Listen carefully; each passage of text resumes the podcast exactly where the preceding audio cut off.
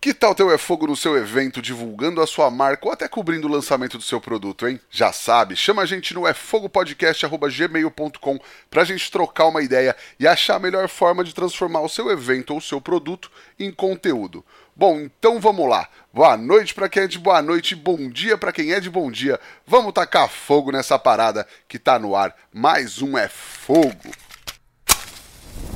Este episódio do É Fogo Podcast é um oferecimento da Kings Barbecue e do Carvão IP. Prestigie os nossos apoiadores.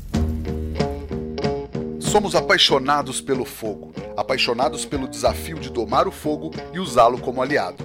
Eu sou o Rodrigo Peters e é essa paixão e respeito que trazemos para o É Fogo, um podcast de entrevistas onde o churrasco é tratado como hobby, mercado e paixão. Ele é podcaster, hamburguero, apaixonado por parrilha, empresário e palestrante que já foi químico e até tio da van escolar. André da Trata é o nosso entrevistado de hoje. Seja muito bem-vindo ao É Fogo, mano. Fala, meu mano. Que prazer estar aqui, pô. Enfim, deu certo. Depois de, de, de várias tentativas, estamos aqui. Muito felizes. Obrigado mesmo de coração pelo convite. Isso é um prazer botar esse papo. Imagina, mano, um prazer. E André da Trato já é um já é um trava-línguas aqui, já é um desafio pro locutor, né? ficou, ficou um trava-língua sem querer. É, eu conto a história com calma, mas por conta da Trato eu comecei a me apresentar. Ah, eu sou André da Trato, sou André da Trato. E aí a galera associou como se fosse da, da, Trato fosse meu sobrenome e ficou. Era isso que eu ia te perguntar, a galera acha que é teu sobrenome, né? Ficou, ficou marcado como sobrenome e aí já era, aí não tem como tirar mais, então eu deixei. Boa. Daqui a pouco, para quem não sabe, daqui a pouco a gente explica o que é atrato. Mas aí, cara, a gente sempre tem uma primeira pergunta aqui que parece simples, mas para quem não te conhece, André, como você se apresenta, cara? Putz, cara, eu sou acho que na forma mais honesta de falar, eu sou um aglomerado de, de coisas que. sucessões de sucessividades. eu sou hamburguero de, de, de, princípio, né? O que me colocou nesse mundo, que me trouxe até aqui para falar contigo, acho que foi o hambúrguer, é, mas a minha primeira paixão foi a carne, então eu sou hambúrguero, também sou churrasqueiro, agora eu estou vivendo uma fase de aprendiz de açougueiro, também estou curtindo bastante essa fase, mas sempre fui um comunicador, cara, eu sempre gostei muito de falar, então eu procurei bastante elementos aí para agregar na minha vida, então eu sou também um comunicador. Boa, vamos destrinchar um pouco de tudo isso aí que você falou. Mas eu queria te perguntar quais as tuas primeiras lembranças de comida, de cozinha da vida, assim. Putz, que cara, acho que ninguém nunca me perguntou isso, mas é, eu sou o cara sempre apaixonado por carne, mesmo quando antes, tipo, eu sou de família pobre também. É, meu pai é nordestino, é, minha mãe de, de, família pobre aqui de São Paulo também, do interior. É, não sei nem se você conhece a cidade que minha, da minha mãe veio, que é do lado de Ourinhos, no interior, você também é do interior, óbvio, mas chama Ibirarema, já ouviu falar? Cara, eu tenho uma história maravilhosa de Ibirarema. É mesmo, Porque mano? Eu, tra... eu, vou, eu vou te interromper aqui para contar a história, que ela é maravilhosa, eu vou tentar editar. Porque eu trabalhei mais de 12 anos na afiliada da Globo aqui no, no interior de São Paulo, e é, é aqui meio... É, é, Ourinhos e Ibirarema faz parte da região de Bauru. E uma vez a gente fazia um programa que a gente ia mostrava as cidades. Cada programa era em uma cidade da região. E a gente foi um dia para ver o, a primeira visita na cidade para ver o que a gente ia fazer. E a gente tava, tava só eu, produtor e um câmera. E aí o a gente tava num supermercado e a galera falou assim: "Ah, estão assaltando o banco ali". Aí eu falei, e a gente acabou de passar na porta do banco, tinha uma viatura da polícia na porta. A gente falou, cara, acho que já assaltar, porque a galera falou assim, como se fosse, ah, vamos tomar um café, assim, beleza. A gente falou, meu, vamos lá. Eu e o Pelezinho, que era o cinegrafista, fomos indo tal. Aí a gente atravessou a rua e ficou na. É, o banco era numa esquina, a gente ficou na esquina diagonal. E ficamos parados, começamos a olhar. Saiu um policial com uma caixa, entrou na viatura. Aí a gente, ah, ok. Saiu um outro cara com um chapelão de cowboy, um colete à prova de balas, uma outra caixa entrou num outro carro. A gente falou, tá estranho. Saiu um outro cara, bonezão a barreta, não sei o quê, com uma caixa, coletão, entrou na viatura. A gente falou, mano, não é polícia. Aí os caras entraram nos carros, saíram, a viatura passou na nossa frente, a gente estava tipo na calçada, atrás de um carro, cara, os caras estavam com as armas para fora, e aí eu peguei, puxei o, o câmera para baixo assim, a gente caiu no chão, porque tipo o cara ia passar com a arma apontando pra cara dele, o motorista assim. Aí eles foram embora, a gente foi lá no banco. Cara, tem. Se você procurar assalto em Ibirarema, TV tem, sei lá, no, no YouTube, você acha é, umas coisas dessa matéria. A gente tem, tá entrando assim, tem a imagem do câmera entrando no banco, primeira pessoa, libertando a galera que tava presa. Os caras saem, já tem uma câmera da TV, assim. A galera não entende nada. Caraca. E aí, aí o que, que os caras fizeram? Os caras foram na delegacia, renderam a polícia, que devia ser uma equipe só na cidade, assaltaram o banco, voltaram na delegacia, pegaram os parceiros e foram embora.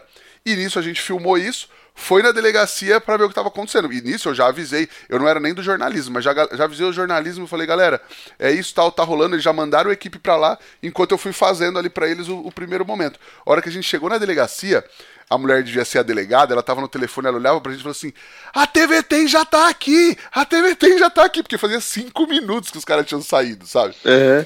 E aí essa história é maravilhosa, porque daí a gente não fez o trampo que a gente foi em Ibirarema pra fazer. A gente fez esse trampo para eles e voou, a gente foi voando de carro para Marília para poder pegar essa imagem, transmitir por satélite, por, por rádio para Bauru, para eles já mandarem, tinha aquele Globo Notícia que passava 5 é, horas da tarde, um boletim. Cara, essa matéria rodou em todos os jornais da Globo, assim, um dia inteiro, jornal hoje, jornal nacional, assim, porque foi um puta de um assalto. Mas é, é que eu, eu, eu, tenho essa, essa história, esse caos muito bom com Ibirarema, e aí foi. Me marcou muito a cidade, entendeu? Eu precisava contar essa história. Qual a chance, qual a chance disso acontecer de novo? De você entrevistar alguém que a avó é de uma cidade minúscula no interior de São Paulo e você tem uma puta história para contar dessa, dessa cidade. Qual a chance disso acontecer de novo? Não, exata. E é das melhores histórias, assim, porque esse programa, eu trabalhei cinco anos, então, cara, com certeza eu fui em mais de 100 cidades aqui da região. Mas essa é do, do, top, talvez top 1 das histórias que a gente passou, assim, é a melhor das histórias mesmo. Mas eu ia te perguntar, você falou de Mirarema, seu pai é da onde do Nordeste que você falou? É, meu pai é do Ceará, a família do meu pai é do, do cidade de Juazeiro, Ceará. É, só que ele veio moleque pra cá, né? Então, mas eu tava falando disso para falar do, do, da minha primeira lembrança de, de rango, assim, que eu gostava muito. Eu, é uma coisa que eu adorava, não sabia o nome, que é a reação de Mailar. Minha mãe mandava eu no açougue, assim, compra, é, sei lá, sete bife fino, né? Expressão de, de mãe, compra bife fino. E aí eu lembro que ela fazia esse bife bem fritinho, porque ele era fininho, e dava muito Mailar, porque era um bife bem fininho. Então, cara, eu achava aquilo sensacional, porque tinha muito sabor, né?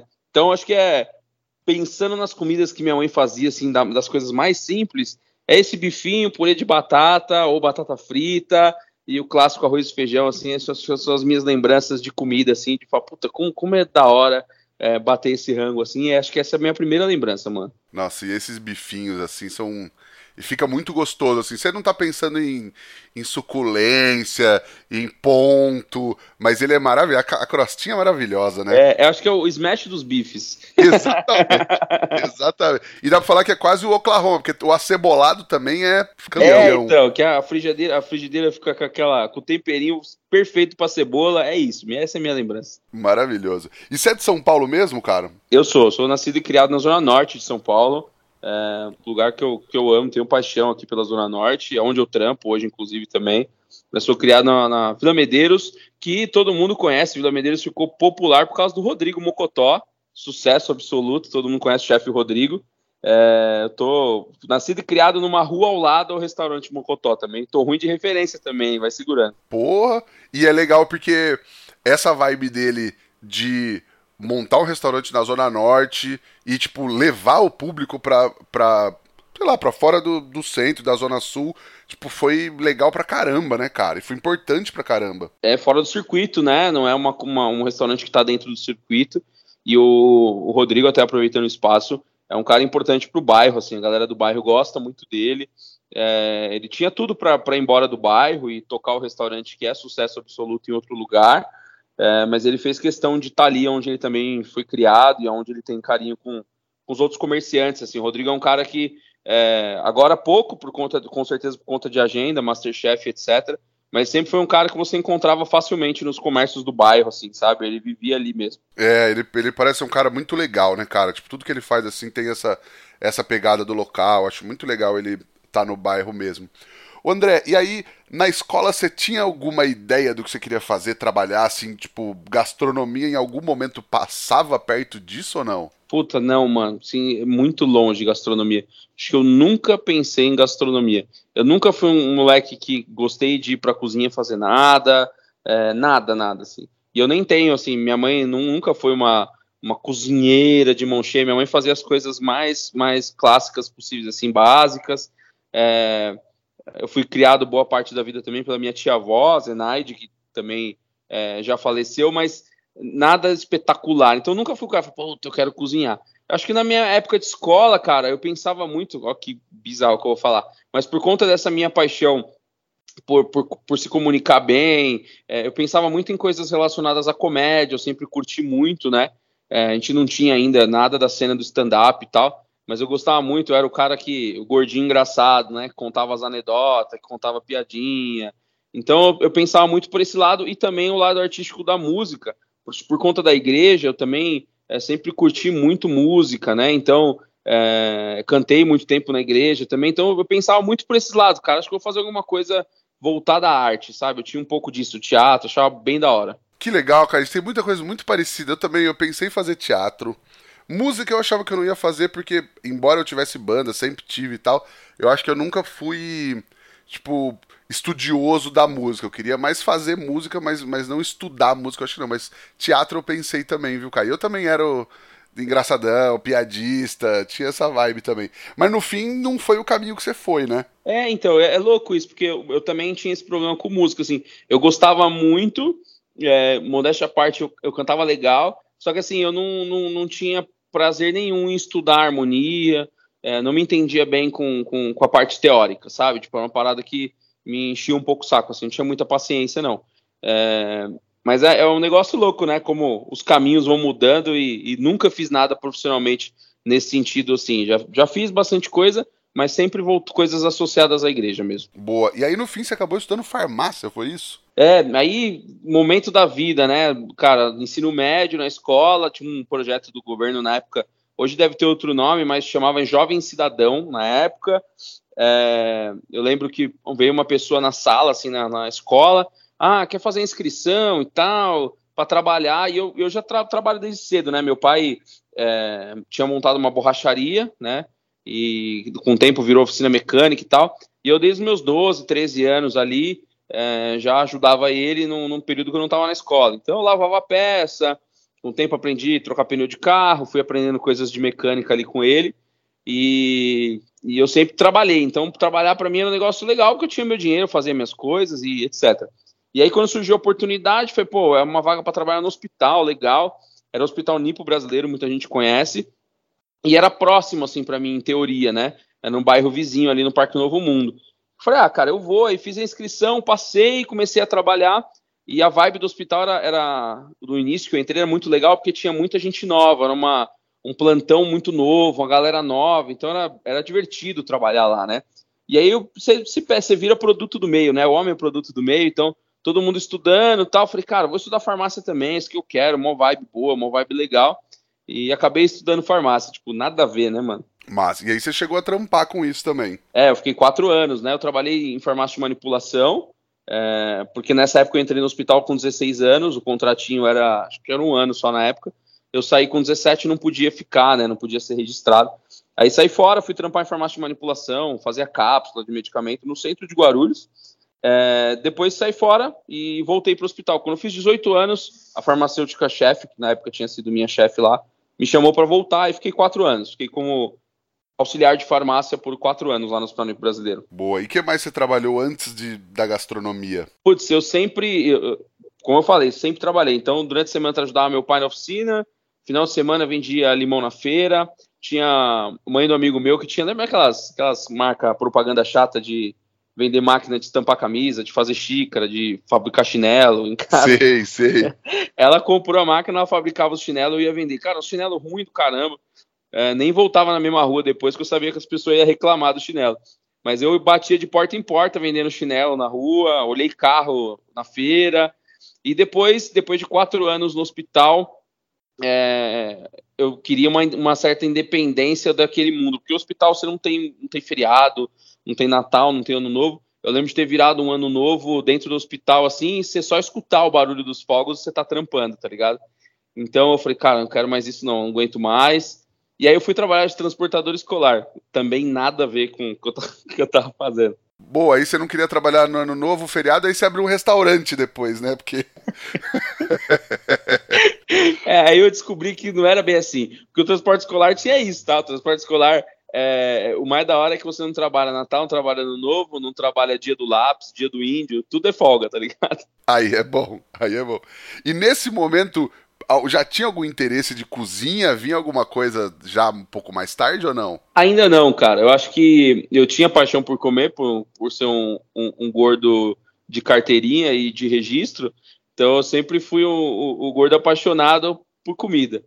E aí você vai ficando chato, né? Eu fui ficando chato, queria comer coisa boa, mas ainda não olhava pra comida como algo, falei, cara, vou viver disso, vou fazer isso.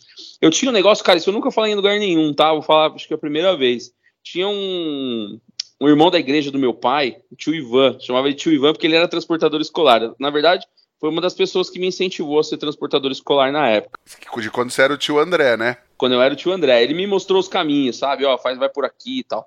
E ele era apaixonadaço por churrasco. Então, qualquer motivo que tinha, ele fazia um churrasco. Ele era o clássico tiozão do churrasco, saca? O cara que espetava é, fraldinha, o cara que fazia fraldinha igual uh, acompanhava, tinha as fitas do Bassi, assim, do mestre Bassi.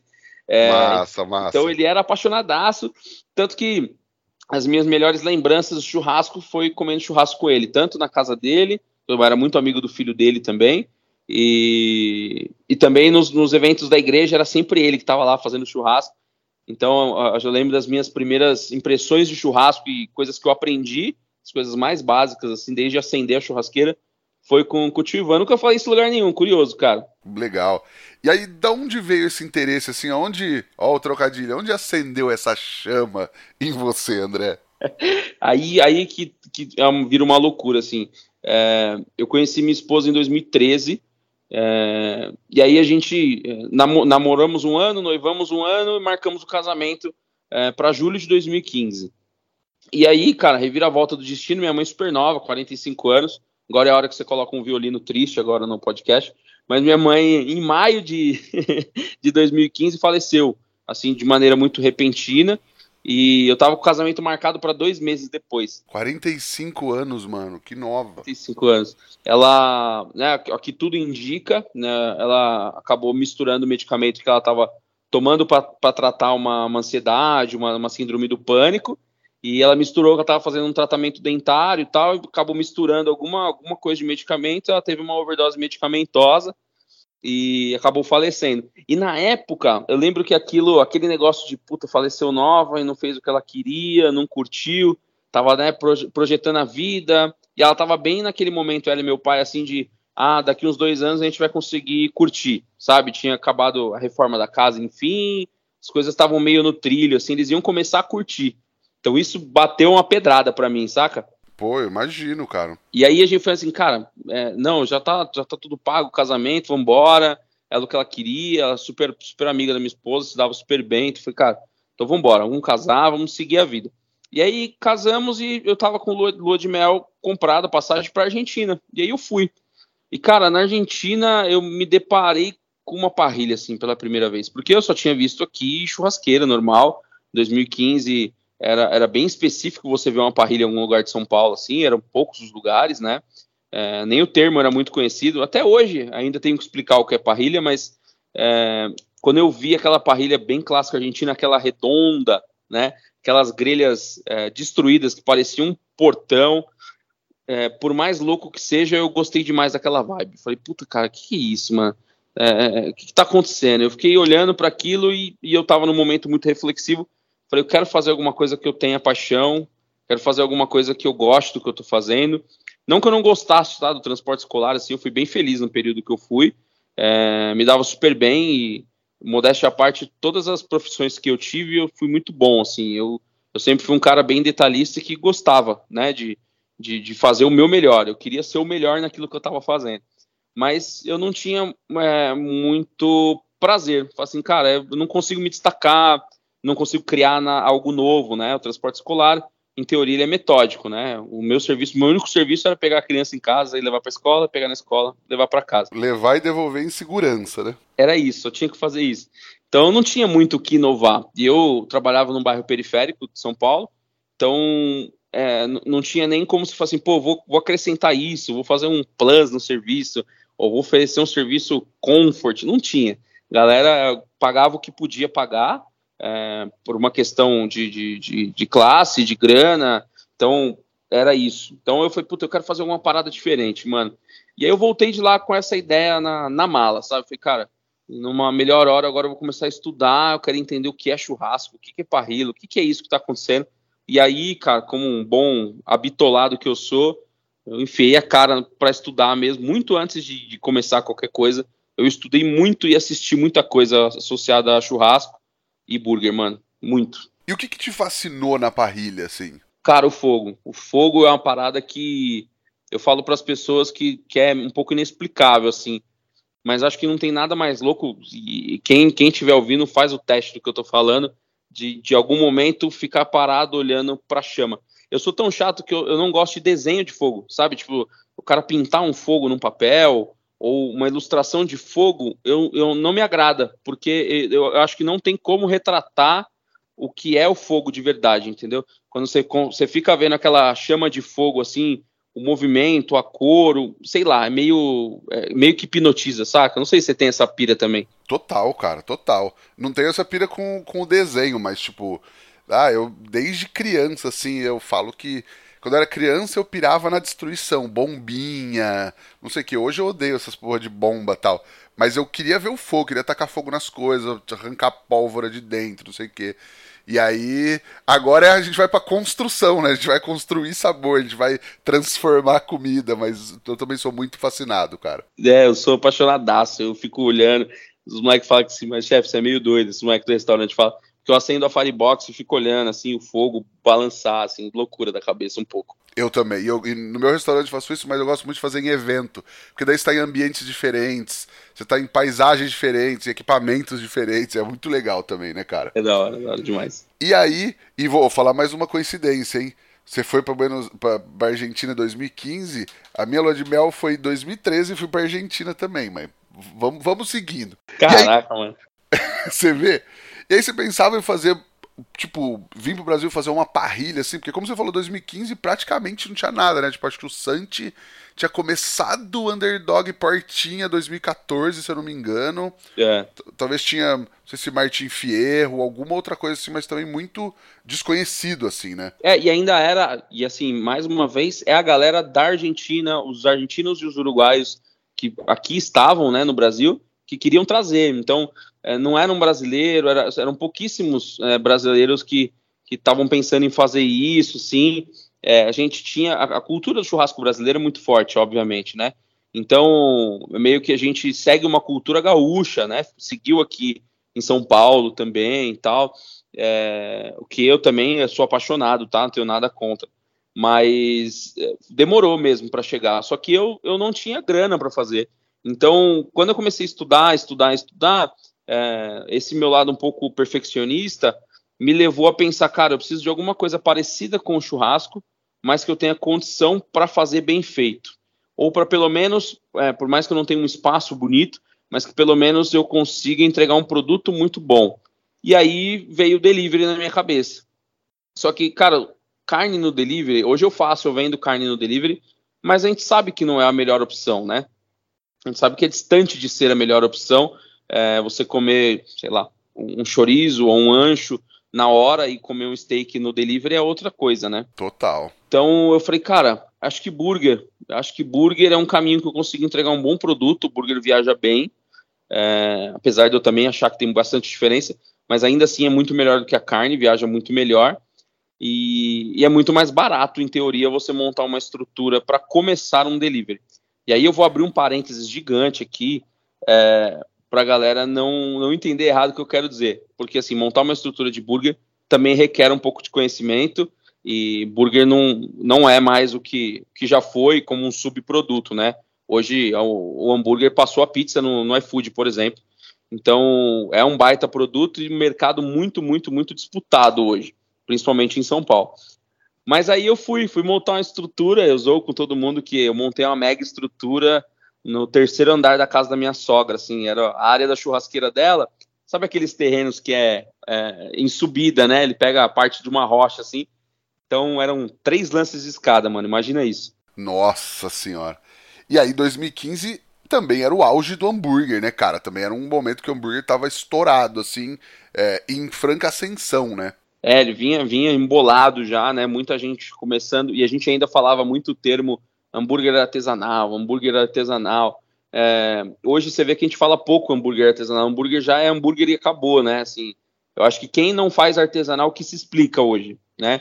É, o, arte, o, o, título artesanal a gente já não precisa mais colocar. Nessa época ele estava se livrando do hambúrguer gourmet, né? E exato. A gente tinha o fantasma do gourmet, que o hambúrguer nunca foi gourmet, né? Uma, uma polêmicazinha aí no título, mas é, o título artesanal foi que empurrou para frente muito tempo. A galera fala: ah, não quero mais comer esse hambúrguer industrializado, eu quero um hambúrguer artesanal, né? As famosas maioneses verdes ali, que, pô, muita gente fez esse trampo lá atrás, as casas mais, mais antigas de São Paulo, como o próprio seu Oswaldo na época, é, que já, pô, na época não, que é muito antes disso, mas fizeram parte dessa construção, né? As casas mais velhas aí. Então é, foi muito legal essa onda, foi legal viver essa onda. Total. E já, já chamava trato? Já, eu comecei, já comecei com esse nome. Para cada pessoa que pergunta, eu conto uma história nova, tá? Então, é, quando eu comecei, eu comecei com meu co-cunhado, que era casado com a irmã da minha esposa, e a gente ficava muito ali na casa da minha sogra, às vezes sábado à noite, domingo à noite na resenha. Eu falei, cara, vamos, vamos fazer né, o, o burger aqui, tem um espaço, tem a churrasqueirinha, Vamos, a gente põe só uma, uma chapinha para selar pão, faz assim, pá, pum, põe uma fritadeira, beleza. Ah, cara, vamos fazer um trato então. Eu cuido da parte de cozinha, você cuida dessa parte mais administrativa, que eu sou péssimo. Então, ah, cara, você cuida do iFood, você faz, monta cardápio, de, né, insere lá os itens no iFood, cria conta, vê esse negócio de maquininha. Eu não manjo nada. E eu crio as receitas e te dou o cardápio pronto para você editar. Ah, vamos fazer um trato, fazer um trato, ficou esse negócio de trato na cabeça. Vamos pôr o nome de trato? Ah, vamos. Hoje eu falo para todo mundo que é trato de tratoria. Para cada um eu conto uma história, mas é basicamente isso. É ruim o nome. Boa, não, mas o que importa é ter história, né, cara? É, o, no o nome é ruim, mas assim, funciona, hoje funciona. E aí, começou no fogo e sempre foi no fogo? Sempre. Esse sempre foi uma, uma coisa que eu apanhei bastante, tá? Porque é, da galera do burger, assim, eu ouvi muito, cara, muda, sai, do, sai da churrasqueira. É, porque depois que eu saí da casa da minha sogra, que a gente passou é, por um primeiro ponto comercial mesmo, a gente já tinha ali um, um nome, né, um volume. É, todo mundo, cara, sai da churrasqueira, parrilha é loucura. E eu construí a minha primeira parrilha, o que é mais louco. Depois eu até te mando foto, tem uma foto muito maneira, você vai gostar. Que é, Massa, eu, fiz, eu. Sou, soldei toda a parrilha e depois tirei uma foto em cima, ó, ficou resistente, tá ligado? boa, boa.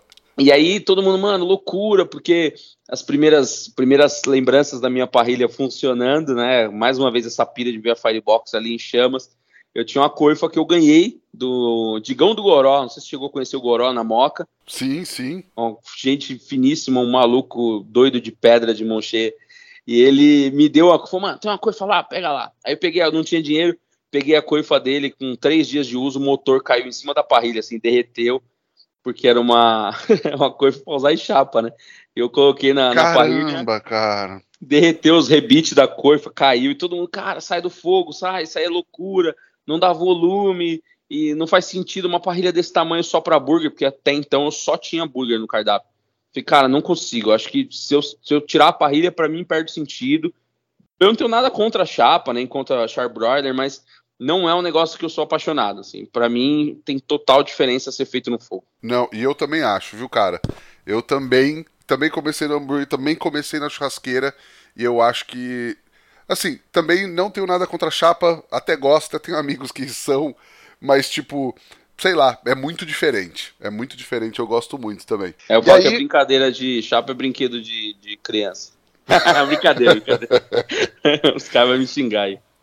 E aí, como é que foi a, a, evolução da Trato? Porque daí, hoje, é burger, é parrilha, é boutique, é açougue. Como é que foi esse, esse crescimento? Cara, tem uma, uma pessoa fundamental para poder contar essa história, que eu preciso falar dele, que foi o João, não sei se você conhece também, obviamente não sei se você conhece de trocar ideia, mas por nome você vai conhecer, que é o João do Creme Americano. Sim, sim, conheço de nome. É uma pessoa, até, não gosto de fazer isso, mas é legal, tá? Um dia chama para bater um papo que você vai curtir demais. É um cara que, assim, virou o jogo para mim. Ele é um, ele, eu fazia, eu sou muito cara de pau, né? Então o que, que eu fazia? Eu precisava de grana, então eu montava um, umas hamburgadas na casa da minha sogra. E o Digão do Goró tinha me colocado num grupo que chamava Quinta Série só dona de hamburgueria, só papo quinta série, os caras tudo doido. E eu marcava uns rolês lá pra galera comer burger. E um dia ele foi nesse evento que eu criei lá, tinha sete, oito donos de hamburgueria, cobrava de todo mundo, esfolava todo mundo que precisava de dinheiro. E aí ele foi, cara, e ele comeu um hambúrguer, ele falou assim, cara, você, puta, eu rodo um monte de hamburgueria por causa do creme americano, e fazia muito tempo que eu não comia um hambúrguer assim, você manda muito bem, e a gente fez ali amizade, né? E conversando, trocando ideia, e ele ele sempre querendo me, me pôr pra frente. Cara, aluga um ponto, faz isso, faz aquilo, não sei o quê. Eu falei, cara, não tenho dinheiro, não tenho dinheiro, não tenho dinheiro. Até que um dia eu truquei ele. Falei, cara, você acredita? Você acha que o produto é tudo isso mesmo? Ele falou, tenho certeza. Falei, cara, então entra de sócio comigo. Pega 20% e, e, e me ajuda a fazer a parada acontecer. E para minha surpresa, ele falou, vamos. E aí é, ele me ajudou a construir a primeira loja, né? Só que muito mais do que isso, mano, o João sempre foi um cara muito, muito bem relacionado. Então ele já tinha um network gigantesco, tá? E ele foi puxando isso para frente, foi puxando, me apresentando para as pessoas, falando de mim, falando do meu trampo. Tem um vídeo no Instagram muito legal que a gente, eu fui numa palestra dele e ele me, me cedeu ali 10, 15 minutos da palestra dele para eu falar algumas coisas. E aí ele fala para o público, né? Não era uma, um workshop mesmo. Ele fala, cara, vocês estão conhecendo o André hoje aqui, mas pode anotar que daqui seis meses, um ano, ele vai ser um das grandes referências do hambúrguer é, no Brasil, um cara espetacular, isso aqui. Então, acreditava muito em mim. E isso me ajudou, né? Isso dá um, um gás, um incentivo gigantesco, né, mano? Pô, que, que legal, cara. E sensacional a gente ter, às vezes, essas pessoas que, sei lá, que acreditam e ajudam o negócio a acontecer, né? É, ele, ele, ele foi esse, esse gás aí, e, e o mais louco de tudo, ele, ele sempre foi sócio. É, eu falo que ele é meu sócio oculto em basicamente tudo que eu faço, não, não tá no papel, mas ele é um cara que eu tenho prazer de qualquer coisa que dá certo poder compartilhar com ele ali. E a Trato passou por um momento difícil, esse primeiro ponto que a gente abriu, porque eu cometi um gigantesco erro de não escolher um ponto associado à proposta que eu tinha. Eu escolhi um ponto só associado ao que eu podia pagar. Então eu tinha ali um produto, é, digamos que premium, né, um, um burger mais caro, acima da média, com receitas um pouco mais elaboradas. Eu tinha um surfing turf no cardápio. Eu tinha feito uma releitura de um, de um steak. Eu tinha coisas assim que para o público da região, que era um público CD, não fazia o menor sentido. Então a Trato ah, virou um tá. lugar, tipo assim, a galera vinha de outro bairro comer ou a galera do bairro, que por amizade, graças a Deus sempre me relacionei bem, a galera ia tipo no aniversário, ou ia para impressionar alguém, mas não era um lugar que a galera pedia semanalmente. E aí é a receita do sofrimento, né? É, porque você fica querendo fazer o um negócio decolar e você vai patinando, vai pedalando e não vai, né? É, e não, e você fica ouvindo coisas que te desanimam, assim, né? Tipo, uh, você faz uma, uma releitura de alguma coisa muito legal, ou de uma coisa muito clássica, Aí o cara chega e fala: Nossa, mano, não quero isso não, eu quero um. O que, que você tem com cheddar e bacon? Acho que eu peguei bode de cheddar e bacon nessa época aí, e a galera fica puta que às vezes falo mal de cheddar e tal, mas não, eu como cheddar pra caramba. Mas é só porque eu peguei raiva, porque às vezes você fazia uns negócios muito legal e a galera só pedia cheddar e bacon, tá ligado? Mas você tem cheddar e bacon hoje ou não? Não tenho, de raiva eu não tenho. Então, eu também não tenho. Tanta gente tem, né, cara? Eu não preciso ter, tanta gente tem. É exatamente essa a minha teoria. Eu falei, cara, você tem cheddar e bacon? Eu falei, não, mano, aqui, come outra coisa aqui. Quando você quiser cheddar e bacon, você sair na rua, você vai achar uma hamburgueria com cheddar e bacon. Aqui não tem. Exatamente, exatamente. Sou dessa, dessa vibe também. E aí, quando que entrou a vibe das carnes, do, do, do, do açougue, da boutique, foi numa de, sei lá, otimizar o negócio mesmo? É, cara, eu, eu falo que é, Deus está sempre me, me, me abençoando assim, e às vezes eu não sei explicar. É, tem, tem pessoas que gostam de mim de graça, assim, e nesse momento de dificuldade na trato, eu, eu conheci, teve um cliente que foi lá depois de uma de uma visita do Marcos do Guia, não sei nem se eu posso falar, mas do Marcos do Guia e do Fabrício do Hambúrguer Perfeito. É, eles fizeram visita, invasão, vídeo na casa e tal. E, e, foi um cliente lá, o nome dele é o Everton, que mandar um abraço para ele, provavelmente ele vai ouvir depois. E ele foi lá na, na, na hamburgueria, gostou pra caramba, virou amigo mesmo. É, por coincidência, mora na, na rua de casa aqui. E ele começou a falar para mim, cara, tem um lugar ali no Tremembé, é, que é um açougue, uma boutique, e, cara, tem tudo a ver com você, e o dono tá cansado, e o dono é, tá procurando um sócio, tá procurando alguém para dar uma força e tal. E eu não dava muita atenção para ele, de verdade, eu falei, puta, mano, deve ser zoado, assim, pelo jeito que ele tá falando, eu falei, deve ser, o dono lá deve ser um velho rabugento, isso aí não vai dar certo. Então, eu ficava evitando. Até que é, a Trato, passando por essas dificuldades ali de se pagando só, é, virou o ano, né? E eu falei, putz, preciso fazer alguma coisa, cara. Preciso dar um cavalo de pau. Que os, os mais intelectos chamam de rebrand, mas eu chamo de cavalo de pau.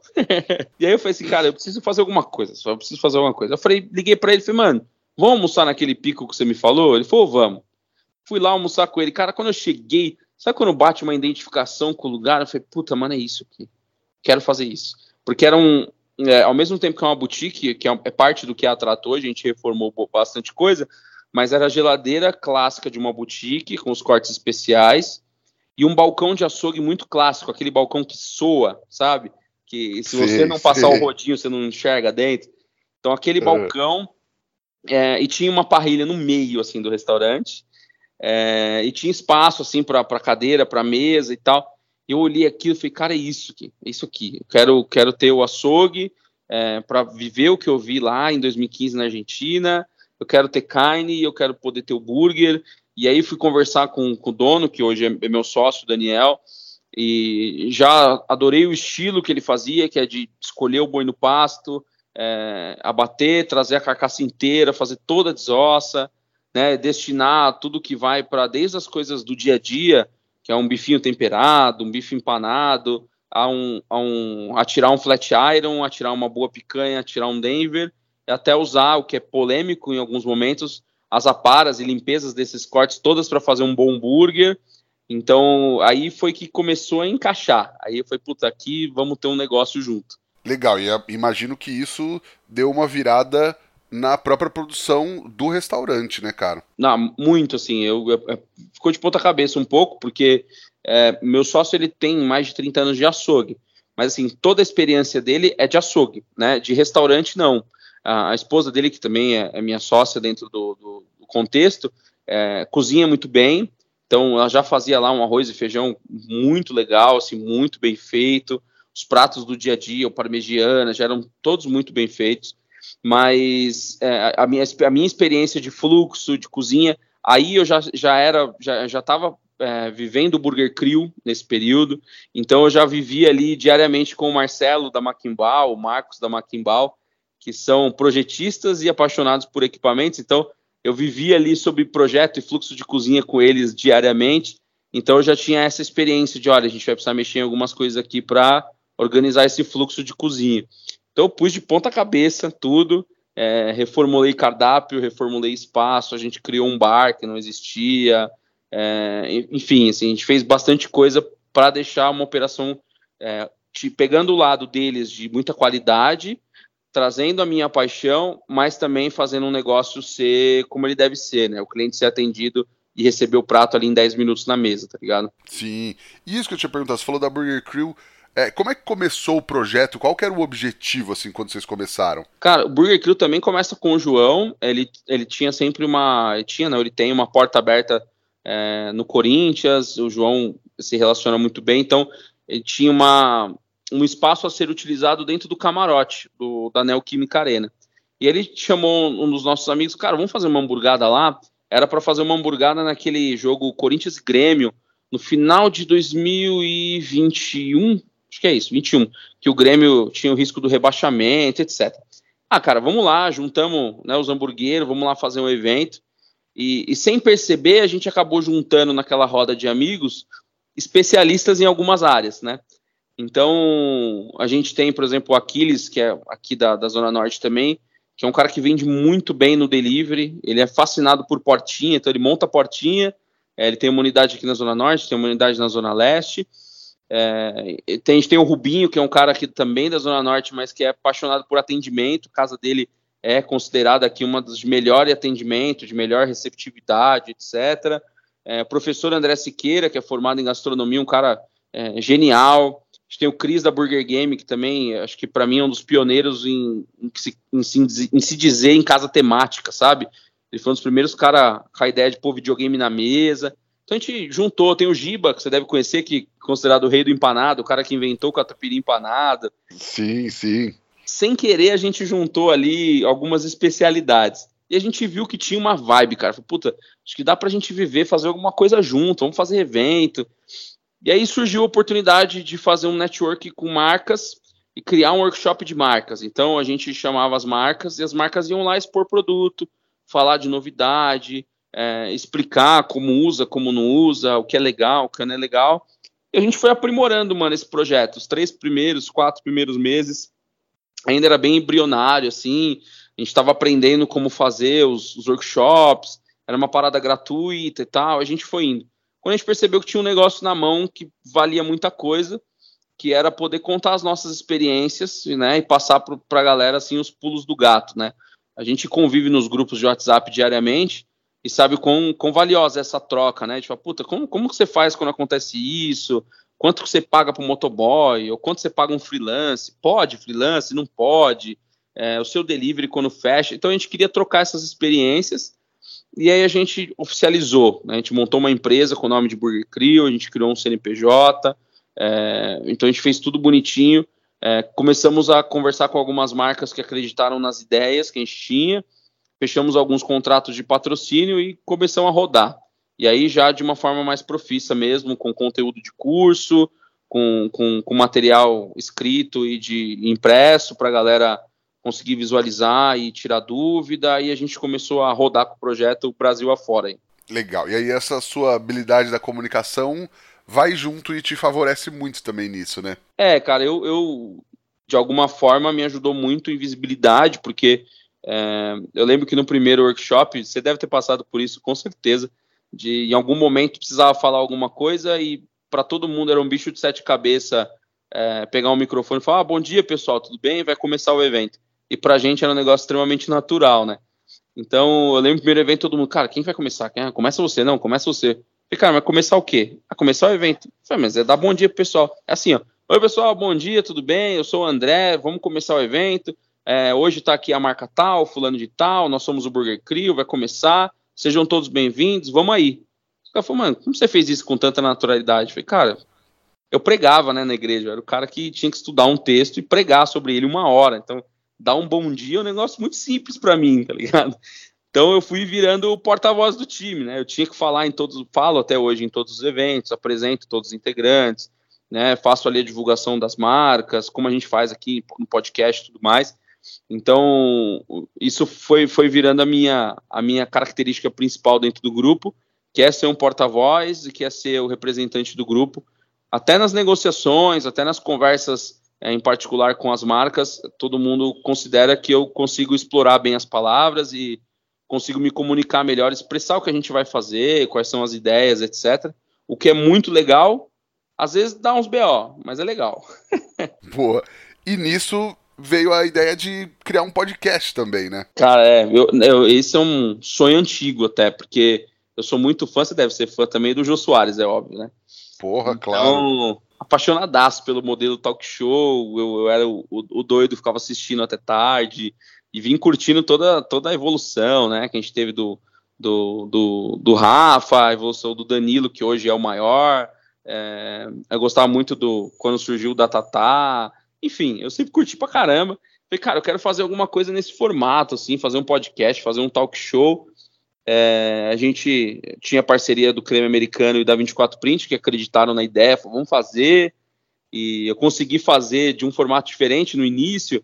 É, eu consegui fazer o lançamento do, do podcast num teatro com plateia, que eu queria muito. É, Pô, até por massa. ser fã do, do Jô e do, do antigo Sai de Baixo, você com certeza conhece também. Claro, nossa, era criança e aí era uma era um BO, se sai de baixo, era tarde, aí às vezes os pais deixavam, às vezes não. Exato, mano. E aí eu falo, puta, eu quero um negócio com plateia, eu quero interagir com a plateia. E óbvio, inviável fazer isso sempre, mas eu falei, pô, pelo menos o lançamento eu quero que seja assim. É, eu tenho um, um, amigo muito bacana que é o Rogério Morgado, comediante. Falei, cara, nada melhor que o Morgado para me ajudar, porque ele puxa, ele tá acostumado a fazer stand-up, então ele vai fazer parada ser engraçada. A gente conseguiu naquele dia juntar uma média de 300 pessoas ali e, e fazer um lançamento muito legal. Mas, como você já sabe, né, mano, também é um baita desafio produzir conteúdo em grande nível, com, com, com inteligência no que está sendo discutido, contar a história das pessoas que é legal. É um desafio também, né, mano? Pô, total. E aí, isso que eu ia te perguntar, como é que tem sido é, os desafios desse projeto? Assim, como é que vocês já estão há um ano fazendo, né? É, a gente já tá, tem um. tá chegando. A gente tem mais de 100 episódios gravados, né? É, como a, a nosso, nosso papo aqui é atemporal, não tenho a menor ideia de quando vai ao ar, mas é, já tem, vai com certeza ter 100 episódios aí no ar. E, pô, eu vim aprendendo também, cara, no caminho assim. Eu não sei se você já passou por isso, vou até te perguntar agora, inverter aqui o papel, é, por hábito já de fazer pergunta também. Cara, é muito difícil quando você vai entrevistar alguém que tá muito nervoso ou que também não tá muito afim de responder, e aí é difícil fazer render, né, mano? Fala a verdade, confessa, vai. Não, eu já falei até aqui uma vez, tem um ou outro que assim, às vezes a pessoa é muito. Não é nem tímida, mas às vezes na gravação assim não flui. E aí é isso, vai tentando, vai tentando, vai tentando, pergunta aqui, pergunta ali. E é que meu trampo na TV era isso, né, cara? Então, tipo assim, eu sempre fiz isso e aí eu precisava da resposta, precisava de alguma coisa. Então a gente vai dando os pulos. E aí a hora que você fala pra galera, pro cara, ah, então beleza, então parou de gravar. Aí o cara, aí solta. Eu falo, putz, cara, é muito foda isso. Muito foda. É, eu passei uma cena inusitada, assim, é um menino que eu gosto muito e tudo, não vou falar quem é, mas é, eu fui entrevistar ele e aí a minha primeira pergunta estava associada à cultura dele por ser diferente. Falei, cara, eu vou. Eu achava a pergunta genial. Falei, vou perguntar para ele o quanto a cultura dele impactou e quanto faz parte do negócio dele, né? A cultura. Aí eu perguntei, cara, o que você trouxe, né? Na, na, tua bagagem aí, tudo, quanto isso interfere no seu hambúrguer, na, nas coisas que você faz? Ele me respondeu, ah, nada, assim, acabou, mano. Você... Eu não tinha mais nada para trocar ideia com o cara, tá ligado? Porque todas as minhas perguntas vinham depois dessas. Todas iam ser a sequência. E aí eu tinha notado algumas coisas que eu vi nos hambúrgueres dele e tal. Cara, acabou. Sim, eu não tinha, não deu tempo nem de eu, de eu raciocinar muito. Aí eu ri, brinquei, fiz uma piada, mas assim, foi. É difícil tocar o papo daí. Pode crer, pode crer. Mas tem, uma vez já falei, eu acho que foi no primeiro ano do podcast, e cara, eu sou muito fã do Rômulo Morente. Quando eu, quando eu gravei com ele, tipo, eu não conhecia, hoje a gente é super amigo. E, mas ele é. Ele tem um jeito quietão, assim, né? Tipo, ele troca ideia, mas ele é quietão. E aí, esse caso foi com ele, assim, aí ele. Eu não sei se ele tava mais tímido, assim, foi. A gente demorou para conseguir gravar tal, e aí quando rolou. Tá, ele era. Assim, não foi ruim, mas ele era tipo. Não é aqueles que ah, sai falando pelos cotovelos, não sei o quê. E aí a gente fica com essa sensação que não rende, fica tentando fazer o negócio andar, né, cara? Mas o papo foi legal, assim, mas foi mais, mais truncado, assim, né? Exige de dar aquela, dar aquela força, né? É que pra gente mas... dá, um, dá, dá, desespero, porque, por exemplo, desculpa te cortar, o Rômulo tem muito, muito conhecimento e muita bagagem. Aí meio que dá desespero, tipo assim, cara, eu quero que ele fale, tipo, ele manja muito, eu quero, quero, quero ouvir ele falar as paradas. E aí é, a pessoa tá do outro lado também, justamente por não gostar, né? O Romulo eu não conheço pessoalmente, mas pelo tudo que eu escuto dele, ele é bem reservado. Então, cara, o cara não quer falar, tá ligado? O cara, o jeito dele é quieto. Então, meio que vai dando desespero. É engraçado isso. Não, e é exatamente isso, assim, você, pô, ele tem tanta coisa legal, ele tem tanto trampo legal, tanta história legal, eu quero mais que ele fale tudo, só que não é dele, né, cara? Mas, mas enfim, foi legal pra caramba. E já sabe, né, se você tá procurando um smoker pra sua varanda gourmet, pro seu quintal ou pro seu negócio, chama Kings Barbecue, porque eles têm de todos os tamanhos e todos os estilos. Tem desde a Sugar, que é super compacta e pode caber até dentro da sua churrasqueira do apartamento, passando pela Lolita, que é ótima para quem tá começando e tem todos os tamanhos para dar aquela bombada no seu negócio. Fala com a galera que eles te ajudam a achar o tamanho ideal. E se tiver alguma dúvida, me chama no Instagram também que eu te ajudo. Quem sabe eu não descolo um descontinho para você, hein? Já sabe, chama Kings e fecha com certo. Ô André, e aí, cara, qual que é aquela dica que você gostaria de ter recebido lá atrás quando você começou que você acha que teria feito toda a diferença para você, cara? Putz, cara, eu eu, que eu falo para todo mundo hoje, sim, eu, eu, sempre, sempre que eu posso, eu dou essa dica é, para a galera saber realmente onde quer chegar, mano.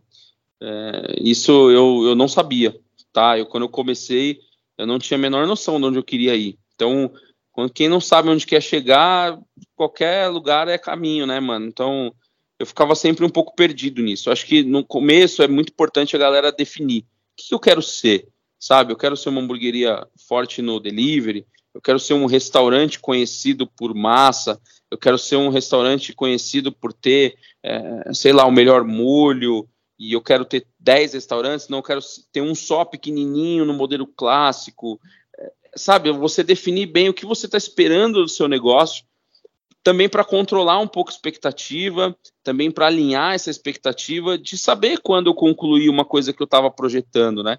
E se você não, não planeja onde você quer chegar, mano, você tá sempre com um sentimento de frustração, porque nunca parece que o objetivo foi alcançado, que você nem traçou um, tá ligado? Então, acho que é muito isso, acho que a galera parar um pouquinho e definir o que, que eu quero fazer. Então, meu primeiro objetivo é esse, para você conseguir comemorar, sabe? Esses, é, quando você alcança um objetivo, você conseguir parar e dar aquela comemorada para sentir realizando, né? A gente vive numa bola de ansiedade tão absurda, né? de estresse de, de e tudo mais, e a gente às vezes não para para comemorar os, os, sucessos. Então, para a gente conseguir achar esse sucesso, a gente precisa traçar ele. O que, que eu quero, sabe? Quero gravar 100 episódios? Quando você gravar 100 episódios, você tem que comemorar, tá ligado? Puta, gravei 100 episódios pelo menos. Quero gravar mil. Puta, que legal. Quando eu gravar o milésimo, eu vou comemorar. Eu acho que, para mim, faltou isso no começo. Depois que eu consegui pôr o trilho no trem, sabe? Legal, não, maravilhoso. Trem no trilho, cara. no caso, né? O trilho no trem é embaçado, é o trem no trilho. Mano, e aí a gente chega no Lenha na Fogueira, onde teoricamente a gente fala de polêmica aqui no podcast. Pode mandar? Manda, manda boa. Eu sou bom nisso, é. hein? Eu fui, é. eu fui no, então, no, no podcast é, vou te cortar.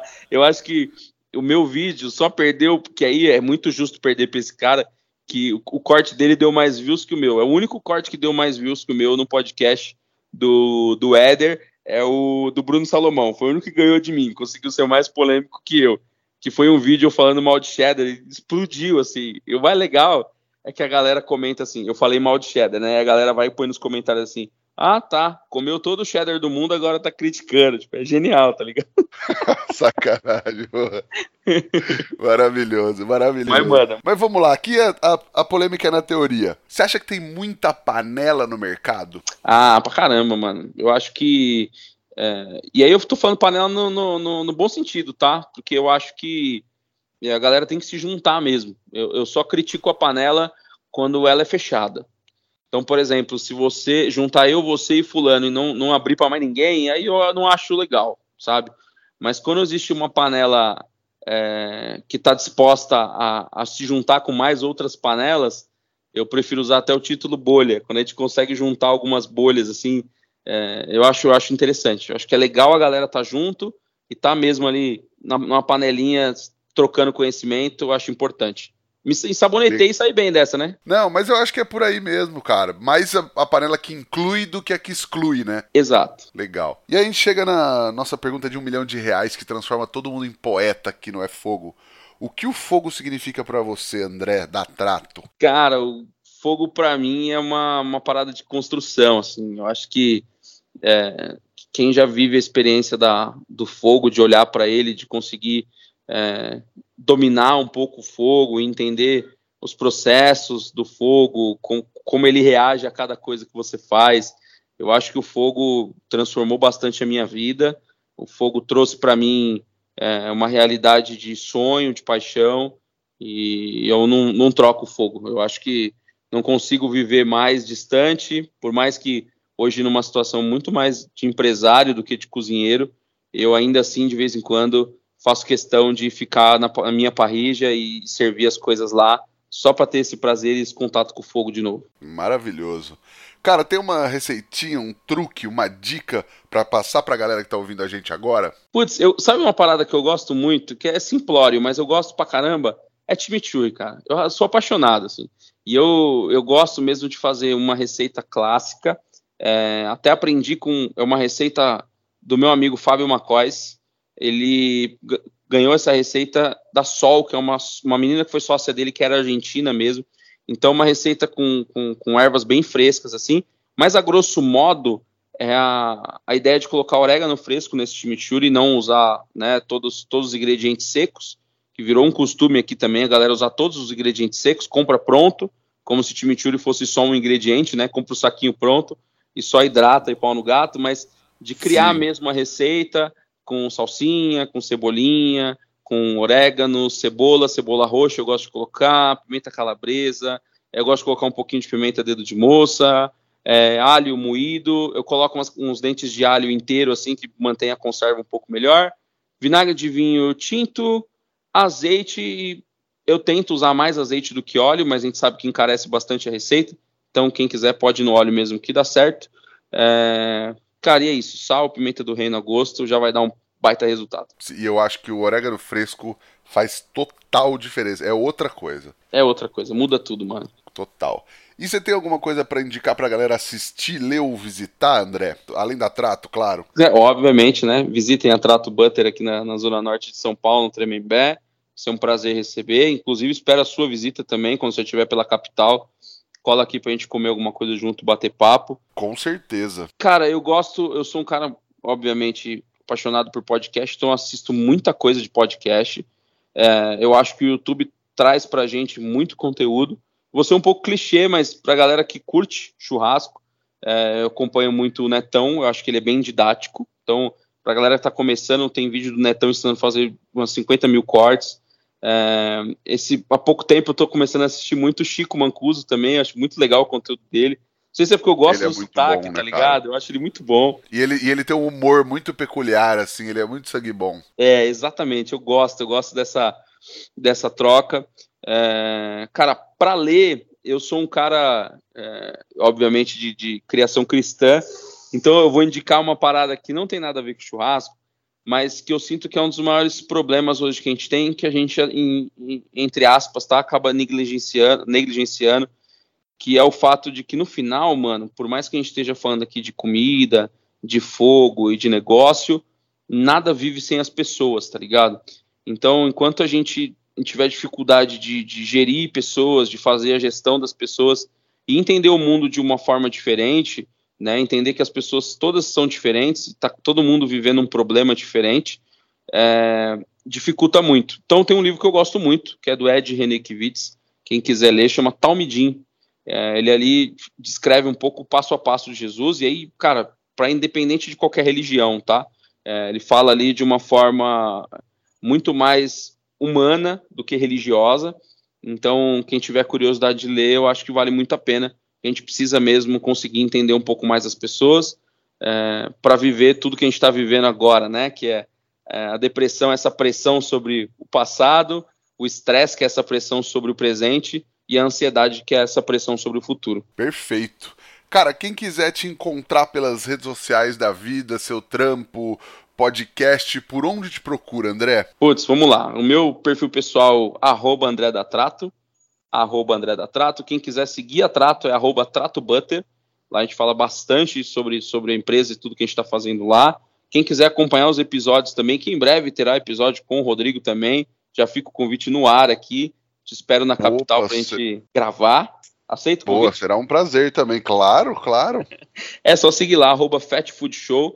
É, e também arroba Burger Crew, quem quiser ter curiosidade, dependente do estado que você tiver, agora 2024 a gente vai rodar bastante, a gente vai estar no Pará, no Recife, em Porto Alegre, é, putz, um monte de cidade pelo Brasil afora aí, então espero encontrar todo mundo aí também, e, então segue lá que você tem certeza que todo mundo vai conseguir tirar bastante conteúdo bom de lá. Sucesso, mano. Falar pra galera seguir a gente também no arroba efogopod, no meu que é arroba Rodrigo Peters underline. E não esquece de ajudar a gente a espalhar a palavra do fogo. Pega esse episódio aqui que você ouviu com o André, já manda pro amigo que tá fazendo besteira na chapa, no hambúrguer. Manda esse papo que eu tenho certeza que a galera vai gostar. Andrezão, cara, um prazer bater esse papo contigo. Que bom que deu certo, foi muito legal. Muito obrigado mesmo, cara. Pô, eu que agradeço. Desculpa aí, eu falo pra caramba. É... Mas aí que é bom. Aí seu trabalho fica um pouquinho mais fácil, né, mano? Não, mas o negócio rende, cara. A gente gosta de falar, e aí fica os dois falando pra caramba e fica bem melhor, tenho certeza. Da hora. Obrigado, obrigado mesmo pelo convite. Fico feliz porque eu só vi você falar com gente muito boa aqui, muito foda no que tá fazendo. Então eu fiquei lisonjeado mesmo pelo convite, não é demagogia nenhuma. Inclusive falei para você, né, nas nossas conversas antes, mano, quero muito gravar, vamos fazer dar certo o horário e tal, porque eu realmente queria. É, vi você falar com gente aqui que eu admiro, que eu gosto, que eu tenho carinho, que eu sou fã. Então, obrigado mesmo pelo espaço aí de acreditar no trabalho o suficiente para poder passar uma, uma parada legal pro teu público aí. Fiquei bem feliz. Obrigado mesmo. Imagina, cara. Eu que agradeço de verdade. Acho. Gostei muito de conversar contigo, da tua história. Tenho certeza que a galera gostou muito de ouvir também. Valeu. E queria agradecer, como sempre, Carvão IP, Kings Barbecue pela parceria. E você aí de casa que sempre está nos ouvindo aí no fone, lavando louça, limpando parrilha, limpando coifa, já sabe, semana que vem tem mais. Valeu, tchau! Valeu!